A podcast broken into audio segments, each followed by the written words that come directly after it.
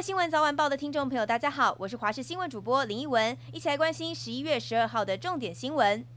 蓝白合濒临破局，对于前总统马英九提出赞成全民调整合蓝白，国民党主席朱立伦今天表示，马英九支持国民党方案的全民调，以及国民党与民众党协商的内容，只是有些人简化他的讲法。至于这次第三波民主改革，朱立伦是说这是几十年来第一次的实验，不要再一个人说了算，要对方百分百买单，接下来会透过协商达到改革。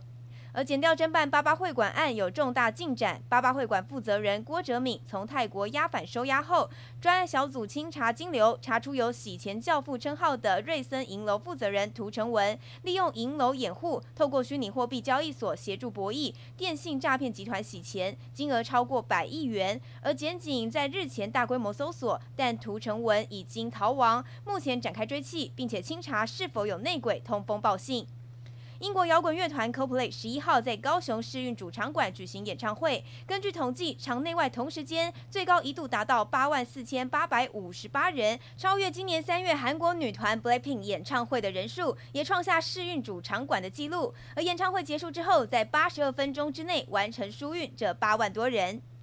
迈入第十二年，最有人情味的马拉松——彰化田中马拉松清晨开跑，今年吸引超过三万人报名，最后抽出一万七千人参赛，创下历届之最。而当地的镇民、餐饮业者也全力动员，端出烤乳猪、汤阿给、牛排、高丽菜饭等等的美食提供补给，让选手在沿路的加油声当中感受田中小镇的热情。花莲吉安乡有一栋民宅凌晨发生火警，火势受到东北季风影响，迅速延烧八户，十余名的住户顺利逃生，三人受困获救。但不幸的是，报案的江姓高中生自己来不及逃难丧生，令家属悲痛不已。有目击的邻居指出，起火点疑似是一楼的车库，而详细的起火原因，火调人员正在调查。以色列最近针对加萨走廊最大西法医院周围持续展开猛烈攻击，造成西法医院十一号因为燃料用尽而停止运作，导致婴儿死亡的不幸消息。以色列军方发言人十二号表示，将会协助撤离西法医院内受困的婴儿，并且强调以军并没有包围医院。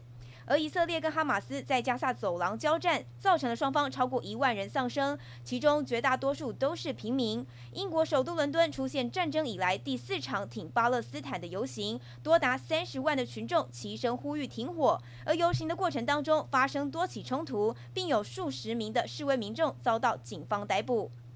最后一起来关心天气，东北季风持续增强，气象署针对新北、基隆以及宜兰发布大雨特报，雨有可能会下到晚间。另外还有陆上强风特报，下午起桃园至云林、恒春半岛沿海空旷地区以及澎湖、金门、马祖、兰屿、绿岛会有九至十级的强阵风，要提醒您要先准备保暖衣物，因为周五有一波冷空气移入，北部的温度可能降至十四到十五度左右，有机会达到冷气团等级。